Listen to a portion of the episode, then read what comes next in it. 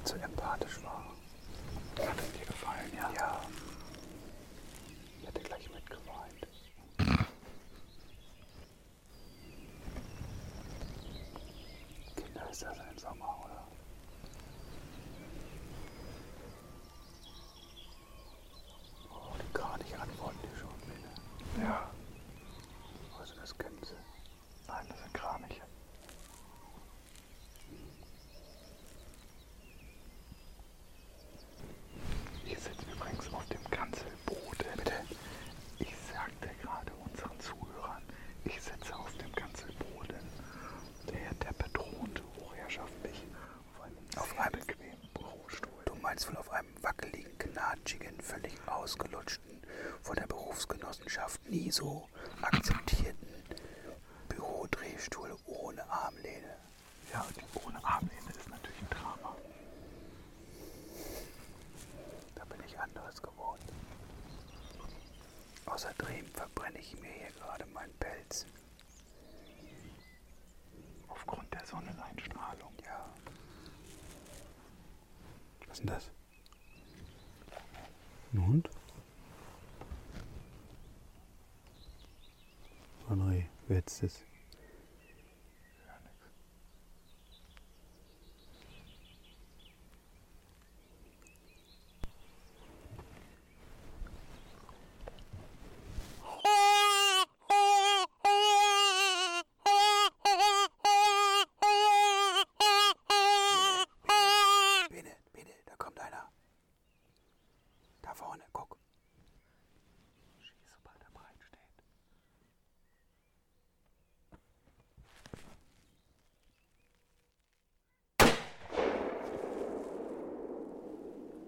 Der liegt.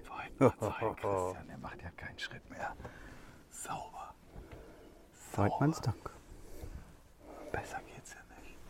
Wir saßen ja jetzt keine halbe Stunde.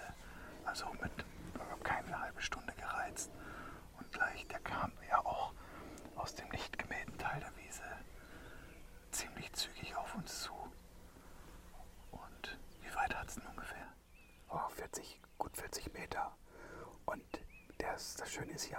Wiese, das ist wahrscheinlich auch wieder so eine Agrarumweltmaßnahme. Ein Teil ist eben schon komplett abgemäht und die Ränder sind stehen geblieben. Und zum Wald hin so ein Pufferstreifen von so 20 Metern. Und aus dem kam er und ähm, verhoffte kurz, als er auf der freien, abgemähten Wiese war. Und dann stand er ganz kurz breit und die Chance habe ich genutzt und gleich den Finger krumm gemacht. Sauber. Weidmannsheil, besser geht's nicht. Das ist natürlich auch mit der Optik super. Die Zeiss-Optik ist so brillant klar und dann Leuchtpunkt an und saß mitten auf dem Blatt, glatte Zehen. Ich hoffe, dass wir es auf dem Skistand mal wiederholen können.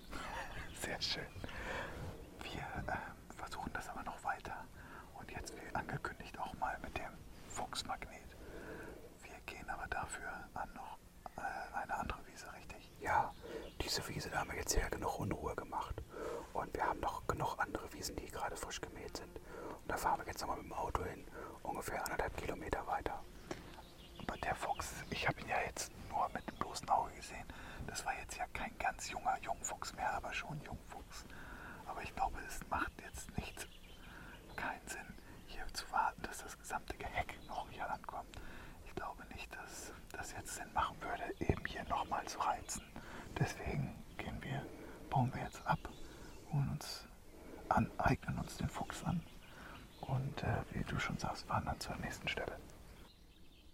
der nächste Hochsitz ist bezogen. Christian, ich habe heute schon so viel geredet. Beschreib du jetzt mal, wo wir gerade uns befinden. Wir befinden uns jetzt hier auf einer weiteren, ebenfalls abgemähten Wiese. Es riecht noch wunderbar, dieses frische Heu. Nebendran so ein Kartoffelfeld, auch die Kartoffeln kann man richtig schön riechen. Sie fangen jetzt an zu blühen. Und die Sonne ist jetzt schon etwas weiter runter als vorhin. Ja, ansonsten hoffe ich, dass zumindest aus dem angrenzenden Busch oder vielleicht sogar durch die Kartoffeln, was unwahrscheinlich ist, hier auf die Wiese etwas ausritt. Wir haben hier so ein kleines Feldgehölz. In Schleswig-Holstein würde man sagen, ein Knick, der hier die Wiesen voneinander trennt. Neben unserer Wiese, die gerade frisch gemäht ist, ist eine andere, die steht im saftigen Grün. Die ist nämlich schon zwei Wochen früher gemäht worden. Ich glaube, das war auch die Wiese, wo das eine Kitz vermäht worden war. Und ja, jetzt sitzen wir hier und ich hoffe, dass der Fuchsmagnet von Nils Kradel so richtig seine Ja. Wirkung entfalten wird. Ähnlich gut arbeitet wie die Hasenklage gerade. Naja, ich, ist ja ein Magnet, ne? So wie der eine oder andere von uns, äh, will jetzt keiner angucken, auf andere wirkt. So wirkt hoffentlich der Fuchsmagnet jetzt auch auf die Füchsinnen und Füchse. Okay, wir fangen jetzt mal an. Also, wir sitzen auch schon wieder ein bisschen länger, wie Christian gerade schon gesagt hat. Zeit ist ein bisschen vergangen, man lässt immer ein bisschen Ruhe einkehren. Und ähm, ich versuche jetzt mit dem Fuchsmagnet, mit dem ich, also mit der Hasenklage, habe ich ein bisschen mehr Erfahrung schon gemacht. Ähm, mit dem Fuchsmagnet noch nicht tatsächlich in der Praxis. Ich werde das jetzt aber trotzdem mal äh, nicht weniger ambitioniert wie mit der Hasenklage versuchen. Christian geht, bereitet sich schon mal wieder vor, dass er sich möglichst wenig bewegen muss, falls gleich beim ersten Mal schon ein Fuchs uns anwechselt. Waffe ist klar. Dann geht's los.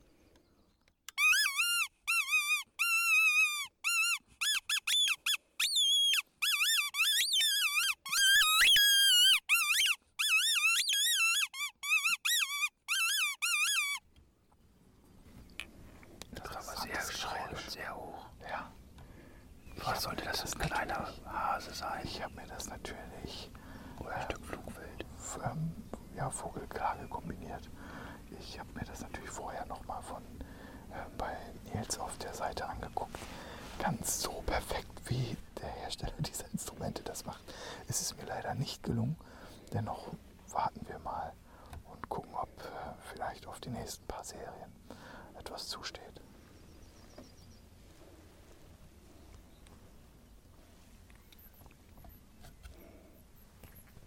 Grillen antworten schon mal. Die Grillen antworten schon mal.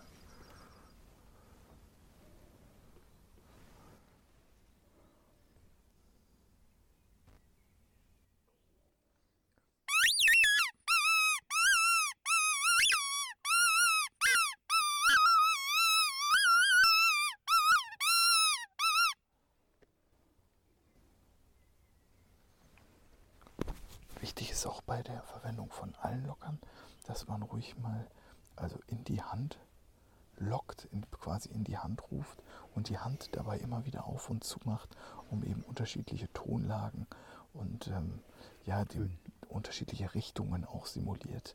Also ähm, quasi, dass das klagende Stück sich tatsächlich bewegt und sich in einem Todeskampf äh, bzw. in einer ernsten Bedrohungslage äh, befindet.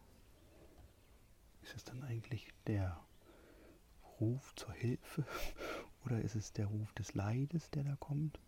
Wahrscheinlich eine Kombination aus allem, möchte ich behaupten. Aber Und- wahrscheinlich eher der Klageruf. Aber der Fuchs möchte nicht gerne helfen, sondern Er möchte dann nur auf seinen letal eigenen helfen. Vorteil bedacht wahrscheinlich. Bah. Da sind wir Jäger ja ganz anders.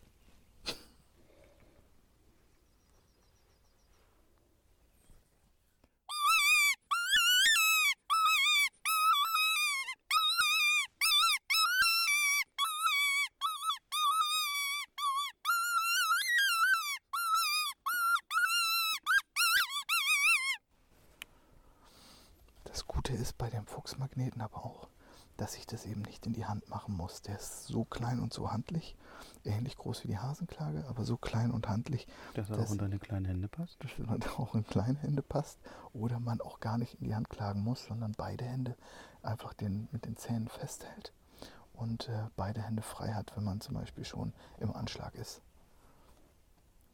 So, die ersten paar Strophen haben jetzt noch nicht den Erfolg gebracht. Ähm, vielleicht mache ich es nicht zu 100% richtig, aber da Christian auch schon wieder eine Träne verdrücken musste aufgrund dieses Klagerufes, glaube ich, dass es nicht ganz so schlecht war. Ich, wir versuchen das einfach gleich nochmal und gucken, was passiert.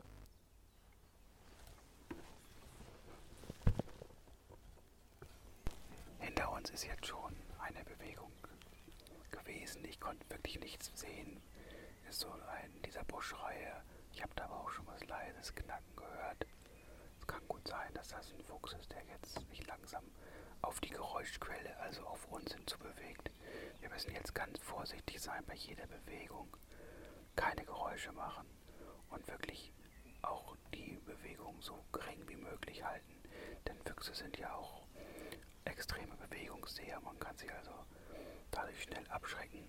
Und auch was die Klage bzw. den Fuchsmagneten jetzt angeht, musst du das natürlich Bene jetzt auch sehr sorgfältig machen und dich dabei nicht sehen lassen. Ganz wichtig, schön unten in Deckung bleiben. Also ich würde sogar sagen, weil wir die Vermutung haben, dass gerade ein Fuchs uns anwechselt, dass man dann auch erstmal eine Pause macht und äh, warten, bis das Knacken weg ist und dann aber gleich nochmal wieder loslegt.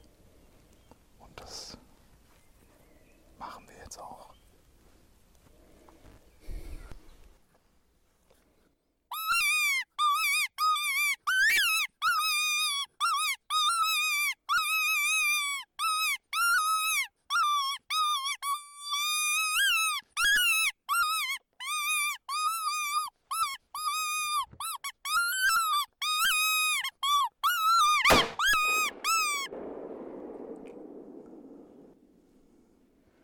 Na, das Oh hat doch mein Gott, wunderbar das habe ich jetzt nicht mal mitgekriegt. habe ich mich erschrocken. Heilige 222 ballert ganz schön, ist ziemlich laut. Junge, Junge, Junge.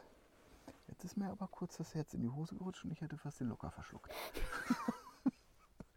ah, aber liegt schon wieder Christian. Zweiter Fuchslichtio. Weidmannsheil. Ja, das ging alles ganz schnell. Der kam also hier wieder Blitz raus, äh, hier aus dem Knick und wollte eigentlich gar nicht verhoffen. Aber in einem Moment blieb er dann doch ganz kurz stehen und die Gelegenheit habe ich genutzt, da konnte ich dich nicht mehr antippen, Ja, ja. um dir nochmal zu sagen, halt dir die Ohren zu. Zum Glück habe ich meinen aktiven Gehörschutz aufgehabt. Der scheppert ganz gut, die 222. Hätte ich auch nicht gedacht. Ja. Aber sehr schön. Nun haben wir zwei. Erfolgreiche Niederwildhege, möchte ich behaupten. Naja, und für die Hundeausbildung haben wir jetzt auch zwei Füchse. Das Sehr ist auch ganz gut. wichtig für die Absolut. Reizangel. Ja, absolut. Die Förster wird nicht so freuen, dass wir zwei Füchse in Waldesnähe geschossen haben. Ja, wir haben das ja neulich schon thematisiert. Also dieses fadenscheinige Argument, wir schießen keine Füchse, weil äh, Füchse Mäuse fressen und damit den deutschen Wald retten, ähm, hört man ja leider oft, ist aber laut Wildbiologen und äh, wissenschaftlichen Untersuchungen ähm, absolut nicht zutreffend. Also die Fuchspopulation kann nie so hoch sein, eine Mäuseplage einzudämmen. Und äh, da vertraue ich nicht dem Gefühl von einigen Förstern. Alle Förster sagen das natürlich auch nicht, Pauschalisierung lehnen wir grundsätzlich ab. Aber das sagen eben die Wissenschaftler, die es untersucht haben, die Feldforschung betrieben haben, sagen, die Fuchspopulation kann niemals so groß sein, um eine Mäuseplage einzudämmen. Und deswegen dürfen auch meiner Meinung nach auf Hochwildjachten, auf Treibjachten Füchse freigegeben werden, sollten auch. Ja. Es gibt ganz wenige Füchse, die ausschließlich im Wald leben. Und das darauf zu schieben, dass die eben Mäuse fressen, finde ich Quatsch.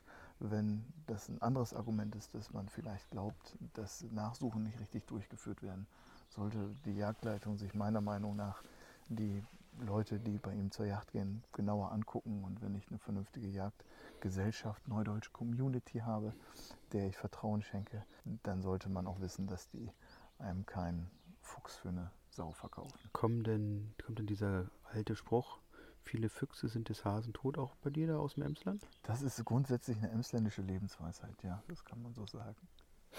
Ach, herrlich. Ja, fein.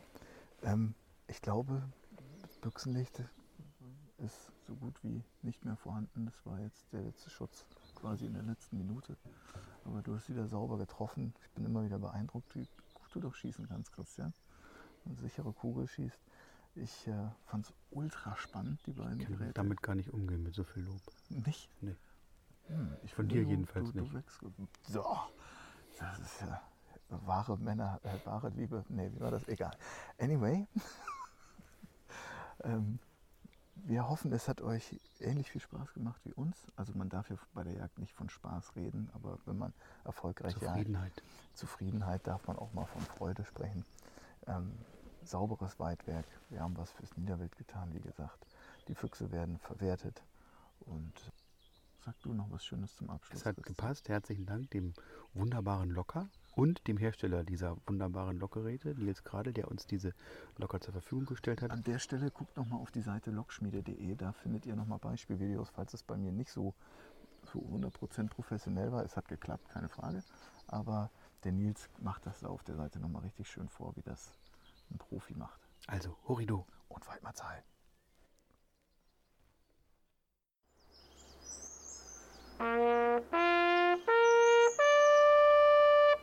Teppe und Schweden ob Yacht ist eine Produktion der Jagdzeitschrift Niedersächsischer Jäger. Mit freundlicher Unterstützung von Franconia und den VGH-Versicherungen.